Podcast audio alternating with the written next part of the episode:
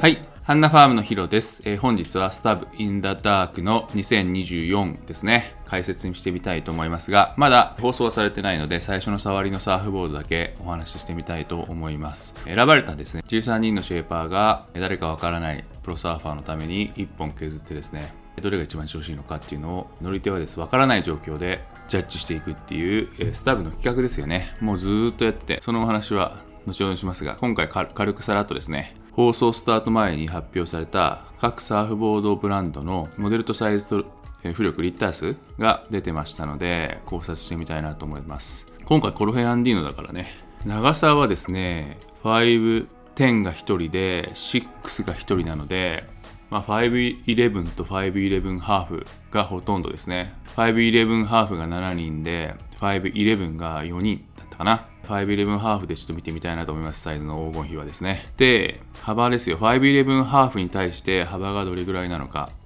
これもですね、大体ね、ピタッと揃うってすごいですよね、みんな。18と4分の3が一番幅が狭くて、19が一番幅が広いんですけど、ちょっと18と8分の7でもいいんじゃないかっていうぐらい、こう寄ってる感じです。511ハーフに対して18と8分の7が黄金比なんじゃないかなと今回も思います。これはね、各シェーパーが話し合いせずにハイパフォーマンスボードを1本作ったら511ハーフ18と8分の7がかなり黄金比なんじゃないかっていうことが言えると思うんですね。で、厚みは結構バラバラだったのもあるかな。2と4分の1っていう人いたね、1人で。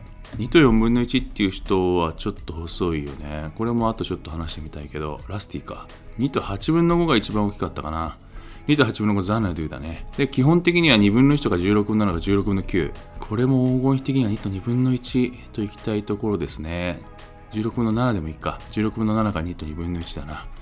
で、持っていってる浮力リッター数はですね、少ない人で27.9っていたけど、まあ、ラスティだね。これ2と4分の1しか厚みがないから。基本的には29リッターあたりをみんな狙ってきてるね。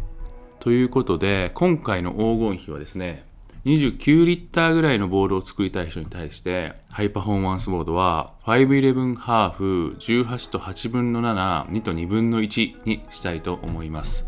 ぜひですね、まあ、これぐらいを目安イメージして29リッターぐらい作る人はサイズ設定してみてください。これだけの一流シェイパーが、えー、設定したサイズです。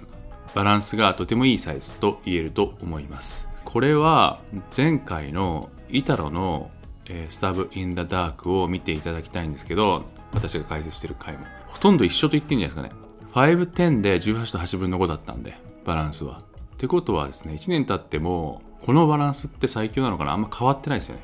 510に対して18と8分の5から、511ハーフに対して18と8分の7は同じようなバランスと見ていいと思うんで、この流れは結構強い流れ？調子いいんでしょうね。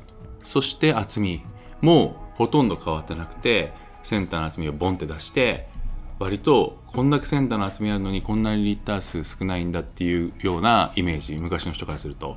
今回2と4分の1 1人いたけど2と4分の1なんて昔のボードですよ。2と4分の1で28リッター作るって昔のボードなんですよ。5.72センチね。昔5.87乗ってたら熱いって言われたんだ。今6.35ですよ。6.35なんてありえないって思った方は結構昔のサーファーなんですね。